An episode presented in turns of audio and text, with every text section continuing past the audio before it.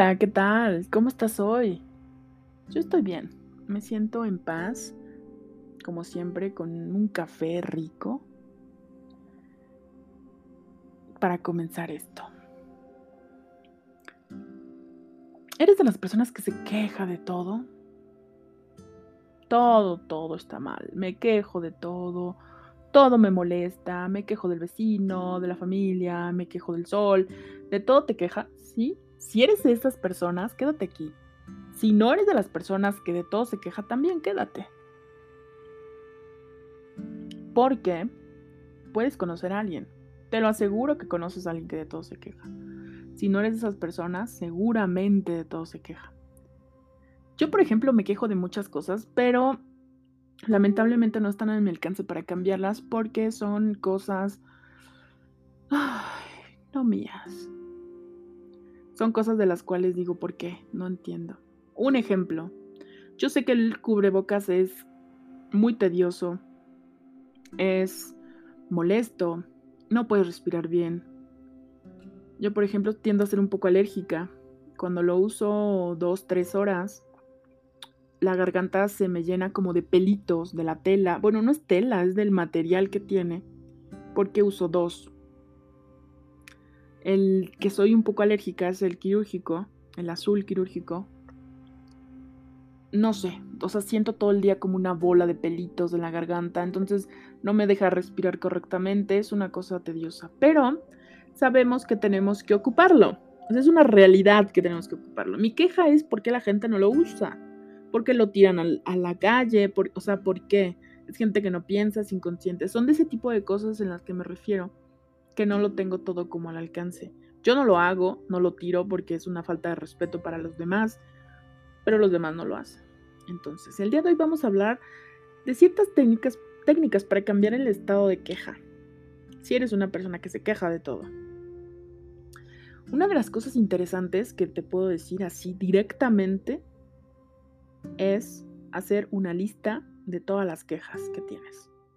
Por ejemplo, tomas tu libreta toma tu libreta en este momento si tienes tiempo, si puedes hacerlo. Recuerda que si estás manejando, no hagas nada que te distraiga porque luego los accidentes pasan. Hay gente que maneja correctamente, va bien, respeta carriles, todo y tienen accidentes catastróficos por una persona que estaba en el celular, que estaba hablando y por lo regular son del celular.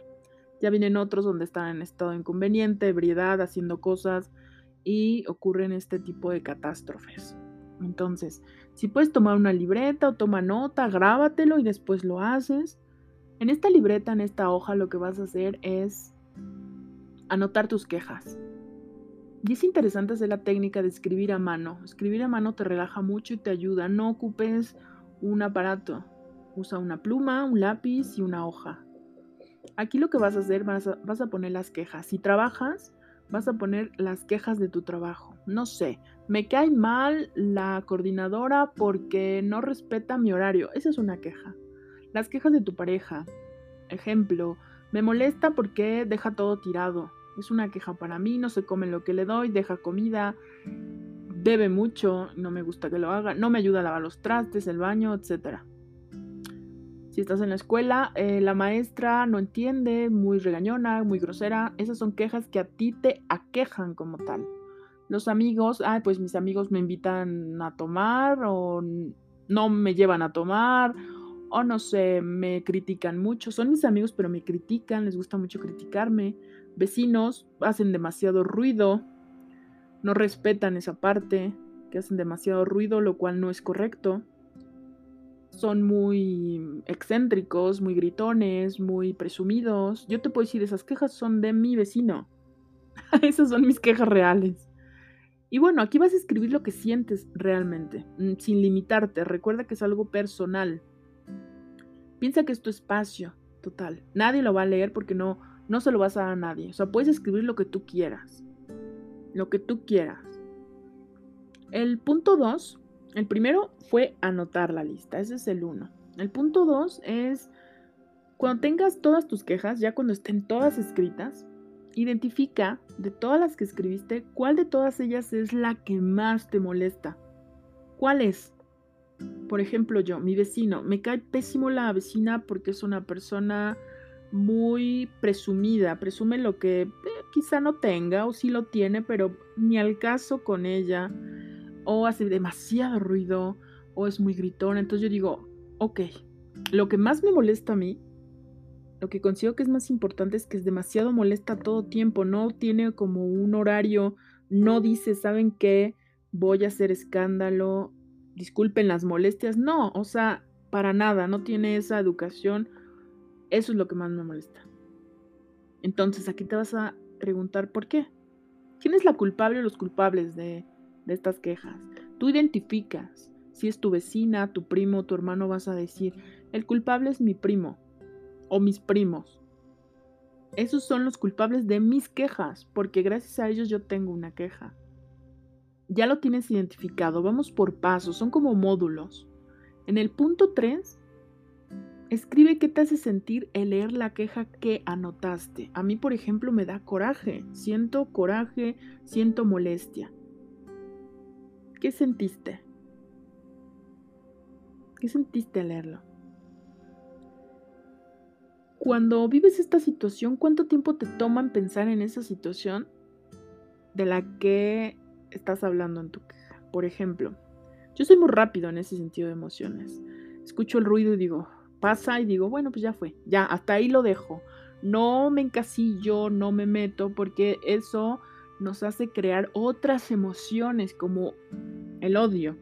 Odio, la odio con toda mi alma, porque no, o sea, yo me es indiferente, yo no la odio, me es indiferente, pero en su momento cuando sucede esa queja mía, ah, me molesta, me molesta.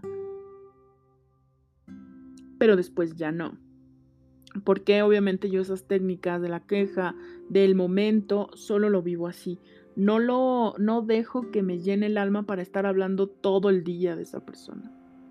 Que me llene la mente, que me consuma, que me carcoma. No lo hago. No permito que me carcoma porque ahí ya es otra situación. Ya tienes que trabajar otro tipo de pensamientos y emociones. Pero si solamente es por este momento que dices, ah, me molesta, cuando lo leo me molesta, sí me hace sentirme mal. Una vez que ya hiciste estos tres puntos, medita un poco. Haz la técnica de la autoevaluación. Analízate. ¿Te gusta tu comportamiento ante las quejas o la queja que tuviste?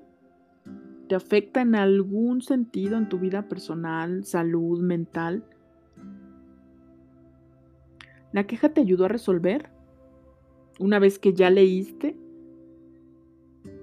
¿le encontraste alguna solución a esto? ¿Crees que realmente está en tus manos resolverlo? Yo digo que sí. Y si no, ¿qué puedes hacer? Ahora te pregunto, sin depender de nadie, ¿podrías resolver tu queja? Escúchate. Créeme, créeme que ahí está la respuesta. Ahí está la respuesta de lo que te queja. ¿Cómo? ¿Cómo lo haces? ¿Cuándo lo haces? ¿Qué no debes hacer? Lo que no debes hacer está muy claro. No te debes de enfrascar en ello. Esos pensamientos son súper corrosivos para la mente. Y todo el día vas a estar de malas cada que te acuerdes es muy posible que al anotar tu queja digas, mm, ¿realmente vale la pena molestarme? ¿Realmente vale la pena? ¿Es todo el tiempo? Es como si tú invitas a alguien a tu casa y te hace, te desacomoda tus sillones, te ensucia tus cosas. Es, es, una, es un ejemplo. ¿Realmente vale la pena que lo invites? mejor invítalo a la parte de afuera, invítalo a un restaurante, a un café, sería mucho mejor. Sigues viendo a esa persona, pero ya no te va a hacer lo que a ti te molesta en tu casa. Posiblemente bebe, vomite, tengas tú que hacer eso, y eso es lo que a ti te aqueja, lo que a ti te molesta.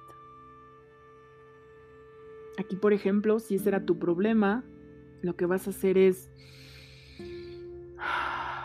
respirar y comienzas, comienzas a desechar esa parte. Aquí el punto es buscar esa Es como una aguja que nos está picando, picando y te molesta. Hay algo que se llama diálogos potenciadores y es lo que hiciste. Plasmas tus problemas, tus quejas y las solucionas. ¿Cómo las solucionas? Porque las lees, las visualizas, las entiendes. No hay nada más en ese mundo que ese instante donde tú lees esa parte. Y hay una cosa interesante, cuando te escuchas, muchas cosas cambian de tamaño. En ocasiones estás, no, no puede ser, ay no, tengo muchos problemas, me quejo de todo, ay no, qué horror. Y de pronto alguien llega y te dice, ¿qué tienes? Y tú, wow. Alguien me pregunta, ay, lo que pasa que estos zapatos me, me están rompiendo las uñas. Estos zapatos me lastiman. Al escucharte dices, ¿y si me los quito? Esa es la solución. Y si me pongo otros, ¿te das cuenta? Tú tenías una cosa grande, grande. Me imagino que sentías que ibas a morir porque los pies ya no los soportabas, no los aguantabas. Y de pronto tú empiezas a hablar porque alguien te preguntó.